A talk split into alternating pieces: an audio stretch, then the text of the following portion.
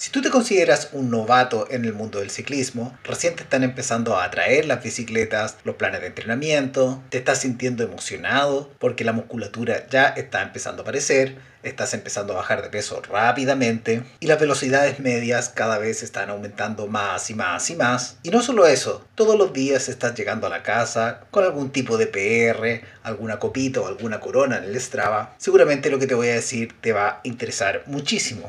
Ahora, si tú eres viejo en el mundo del ciclismo, seguramente esto ya lo sabes. Digo que seguramente porque hay mucha gente que lleva 10, 12, 15 años compitiendo en el ciclismo y los temas como el de hoy que voy a hablar nunca siquiera los había escuchado mencionar. Entonces vamos a aterrizar el tema y te lo voy a contar de la manera más fácil posible, porque esto es ciclismo para novicios. Este fin de semana estuvimos por tercera semana consecutiva en una de las carreras que organiza la Federación de Ciclismo Catalana, allá en Esparraguera. La carrera tenía un circuito muy interesante, muy bonito y muy pero muy técnico. De ese tipo de circuitos que sacan lo mejor y lo peor de ti. Un circuito en que cada giro te ofrece grandes remontadas y grandes desfallecimientos. Y cada giro era una cátedra de cómo ir posicionándose en el pelotón cómo trazar curvas, cómo pasar en cabeza del pelotón en las zonas calientes y, como no, una cátedra acerca de cómo plantear la carrera para que sea lo más favorable posible. Porque en un circuito de experiencia los errores no solo se pagan, sino que se pagan caro.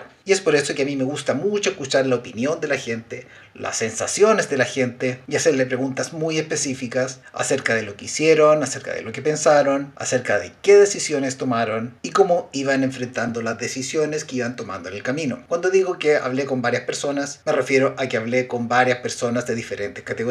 Y en este caso a veces está lo mismo la experiencia que tengan, porque algunos están más adelantados, otros más retrasados y muchas veces la gente llega con rabia, o extremadamente feliz. Algunos no pueden con la frustración y a otros el ansia se lo come por dentro. El exceso de emociones obviamente siempre es un error. Siempre, siempre, siempre es un error. Porque nosotros debemos ir con el cerebro al 100%, mente fría, corazón ardiendo. Ahora, cuando tú te pones en meta a escuchar a la gente, lo primero que te das cuenta es que los novicios de ahora ya no son como los novicios de antes. La gente que recién está comenzando, hoy en día tiene Garmin, tiene pulsómetro, tiene potenciómetro para las dos piernas, ruedas de carbono y toda la tecnología vida y por haber. Así que todo puede ser perfectamente medible. Y cuando los escuchas llega a dar gusto, porque te dicen, no, es que lo que pasa es que yo iba a mi ritmo del FTP, no sé qué, la zona 5, zona 7, y no solo eso, puse 200 247 vatios normalizados. Entonces cuando a esta gente tú le pides que te explique qué fue lo que pasó entonces, muchas veces te lo explican de la manera más simple. Y esa manera simple es la que tenemos que entender. Por ejemplo, la gente cuenta de que la llevaron por la orilla y que prácticamente le regalaron el sprint porque tenía todo el espacio del mundo hacia la derecha para poder sprintar. En ese sentido, el regalo fue maravilloso, fue hermoso y bueno, había que tomarlo solamente. Que la victoria haya sido con 800 vatios, 900 vatios, 2000 vatios o 100 vatios es prácticamente irrelevante. Pero lo relevante empieza a pasar con la gente que no llegó tan contenta gente que seguramente no ganó o que encontró que no corrió tan bien, gente que está un poco decepcionada de su preparador físico porque prácticamente no ha conseguido ningún resultado desde que le está pagando. Esa gente sigue estancada en el mismo nivel. Y si bien es cierto, las medias están siendo cada vez más altas, las medias de los rivales también están siendo cada vez más altas. Así que marcar diferencias se está haciendo prácticamente imposible. Y es aquí donde entra JP, o sea, yo. Porque tengo que decirte una cosa que es muy, pero muy importante. Porque realmente muchas veces la culpa no es del preparador físico. Seguramente él te está haciendo bien series, tú estás teniendo muy buenos entrenamientos en la parte física y tú te sientes estancado y no estás progresando porque estás dejando de lado otro tipo de entrenamientos. O sea, estás saliendo a entrenar todos los días, pero tienes tu entrenamiento totalmente tirado y abandonado. Pero ¿cómo puede ser eso, JP? Si estoy entrenando mucho, ¿cómo puede ser que no esté entrenando? Y eso es básicamente porque en ciclismo no existe solo el entrenamiento físico. Y debo repetirlo una y otra y otra y otra otra y otra vez. En ciclismo existe la preparación física, que es muy pero muy importante. Existe la preparación estratégica, cómo se entrenan las estrategias, cómo se entrenan las tácticas, cómo se entrenan las jugadas, cómo se entrenan los ataques. Y hay una tercera parte que mucha gente ni siquiera la entrena, que es el entrenamiento técnico. El entrenamiento de la técnica arriba de la bicicleta. Si tú no entrenas la técnica, déjame decirte que da lo mismo que estés entrenando con el mejor preparador físico del mundo. El preparador físico, qué sé yo, del Pogachar o del Roglic. Da lo mismo. Si te está entrenando él y no estás entrenando la técnica, seguramente vas a tener muchísimos talones de Aquiles desde el punto de vista de la técnica. Ahora, el ciclismo no solo es técnica, es cierto, pero si a las altas velocidades que tú deberías estar disputando no tienes la técnica suficiente para poder disputarle cara a cara a los ciclistas que sí la tienen y además tienen el estado físico, estás absolutamente perdido, porque mientras más técnica sea la carrera, más difícil es que tú puedas ganar. Y esto básicamente se puede ver no solo en el ciclismo de carretera, sino que mientras más importancia cobre la técnica, más difícil va a ser que ganes. Por ejemplo, en el mountain bike, la técnica que se necesita para poder estar al nivel de disputar una carrera es muchísimo mayor. Ahora, si haces un cross country olímpico, es mayor todavía. De hecho, hay gente que es tan, pero tan, tan, tan bueno con la técnica, por ejemplo en el mountain bike, que a los 45, 48 años todavía están disputando en elite. Disputando, ojo, por ejemplo, el Tommy Miser tiene tanta pero tanta técnica que se inscribió a competir contra el Matthew Van Der Poel en ciclocross. ¿Cuántos años tiene Tommy Miser? No tengo idea, pero fue como campeón del mundo como en el año 2000, el 98 por allá y ni siquiera campeón de ciclocross, sino que campeón de descenso. Y tiene tanta, pero tanta, tanta técnica que prácticamente hace lo que quiere con la bicicleta. Por eso se sigue manteniendo en la elite. Ahora, hay muchísimos ciclistas del mundo del ciclismo de carretera que no entrenan la técnica. No les gusta entrenar la técnica. Le tienen miedo a entrenar la técnica. No, lo que pasa es que yo soy escalador, entonces yo no tomo bien las curvas y por eso me corto. No, no funciona así. Si tú no entrenas la técnica, nunca vas a poder seguir mejorando. Da lo mismo que pongas todos los com en todas las subidas, porque si técnicamente no estás al nivel de los demás, debes urgentemente entrenar la técnica. Porque tu problema no es de preparación física, no es que te falten las fuerzas, no es que tu preparador físico te esté entrenando mal, sino que tu técnica es tan pero tan deficiente que es muy pero muy fácil vencerte. Y déjame decirte las cosas por su nombre, es muy fácil vencerte. Porque a pesar de que estés entrenando mucho, no eres rival. No eres rival porque tienes miedo, porque no sabes tomar el manillar, porque frenas demasiado o porque no sabes pasar los cambios, no sabes pararte en los pedales o porque cuando la carrera se está sentenciando y todos están agarrando a palos entre todos, tú todavía estás con el plato chico después de la bajada. Tienes que ser más técnico, tienes que mejorar tanto tu rendimiento físico como tu técnica es fundamental la técnica. Y mientras más técnico sea el trazado en el que tú estás compitiendo, más cobra sentido la técnica. Ahora, si tú eres de los ciclistas en que su categoría se unió a otra categoría y la otra categoría es superior a la tuya, más importancia cobra la técnica. Por ejemplo, si tú eres un Master 60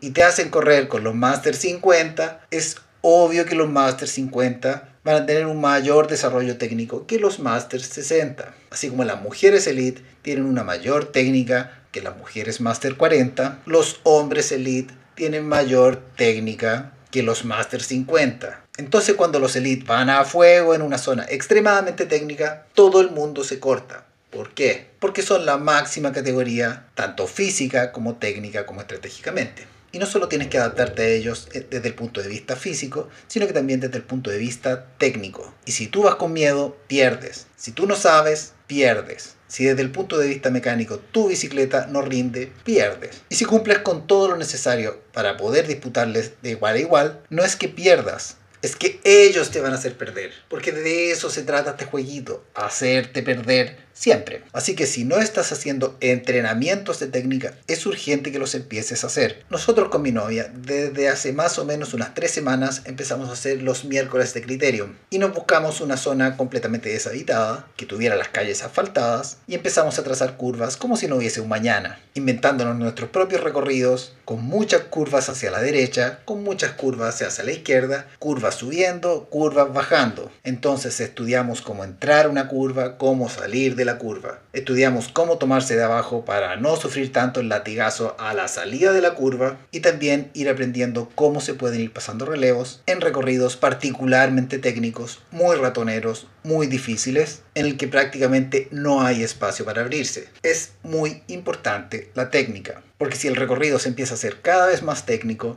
nosotros siempre tenemos que ser los ganadores. Este jueguito no solo se trata de preparación física, este jueguito no solo se trata de subir como te lo quieren hacer ver. No, es que las subidas son lo único que vale. No, es que yo subí el mejor de todos, pero me corté en la curva. No, no sirve de nada. El trazado es completo y todo tiene la misma, pero la misma importancia. Y la bajada importa tanto como la subida. Y salir ventajoso de una bajada cobra la misma importancia de salir ventajoso de una subida. Es lo mismo. Eso de que tu triunfo no vale porque ganaste bajando no tiene sentido. Ganar es ganar. Así que no vengan con tonterías, no te inventes tonterías, porque aquí todo se entrena, absolutamente todo. Ahora, nosotros mencionamos tres tipos de entrenamiento. El entrenamiento físico, el entrenamiento estratégico y el entrenamiento técnico. Hasta ahora nosotros poco y nada habíamos mencionado la técnica, porque siempre habíamos asumido de que la técnica se entrenaba el mismo día que tú estabas entrenando, o la estrategia o la parte física. Pero ahora me doy cuenta de que no necesariamente. La gente tiene muy poca técnica. Y eso es porque no la entrena. Se le está dando extremadamente mucha importancia a la preparación física, que está muy bien, pero la técnica la están dejando absolutamente de lado. Ahora, si bien es cierto que hay mucha gente que está mejorando muy rápido la estrategia, porque se está viendo todos los videos de código del ciclismo, y eso está muy bien, pero una cosa es saberlo y otra cosa es practicarlo. Porque también me estoy dando cuenta de que a pesar de que la gente se estudia los videos de código del ciclismo, se los estudia para saber en qué la cagó y no para mejorar. Entonces cuando dice la gente, yo vi que se estaba formando la fuga multitudinaria y no quise saltar. ¿Por qué no quisiste saltar? No, porque la fuga multitudinaria finalmente va lleno de recompensas, de chuparruedas, de mercenarios, de taperos y gente que le interesa ir a buscar los puntos. Y si tú por detrás no eres el mejor, ¿por qué no saltaste? Esa es la pregunta. Ah, bueno, es que no se me ocurrió. Entonces, hay mucha gente que está viendo la jugada, que está entendiendo la jugada, pero no está actuando. Entonces, eso hay que entrenarlo. Hay que tener la reacción rápida para poder deshacer la estrategia del rival en el momento que se está formando. Porque no tiene sentido que seas capaz de identificar la estrategia que están utilizando en tu contra para después venir a contármela a mí. No tiene absolutamente ningún sentido. Lo que tú tienes que hacer es identificar la estrategia que están usando en tu contra para poder aplicarle algún tipo de antídoto. Para poder deshacerla antes que sea demasiado tarde. Porque de eso se trata aprender estrategia. Poder sacarle el mayor provecho posible a la ingenuidad del rival. Y aprender a utilizar la estrategia también tiene que ver con eso. Con que uno no sea el ingenuo que le metieron el dedo en la boca. Así que si tú eres un novicio, voy a necesitar urgentemente de que no solo hagas el esfuerzo por mejorar físicamente, sino que también es muy importante de que hagas el esfuerzo por mejorar tácticamente y estratégicamente, teniendo importantes mejoras en la reacción a cuando estén utilizando estrategias en tu contra que tengas no solo la fuerza, sino que también la técnica para poder salir del paso rápidamente y ojalá tratar de corregir los errores utilizando la menor cantidad de vatios posible, por ejemplo, haciendo pilladas en las curvas o utilizando por delante las curvas como caja de resonancia para que el latigazo les afecte mucho más a los que están ya cansados. Porque en el ciclismo no solo se trata de ganar, sino que también para ganar se necesita generar derrotas en los rivales, hacer que tus rivales pierdan. Y como tú has estudiado y ellos no, la única opción que les queda es que después de la carrera vengan y te digan, no me esperaba tu ataque. Nos vemos, adiós, a entrenar.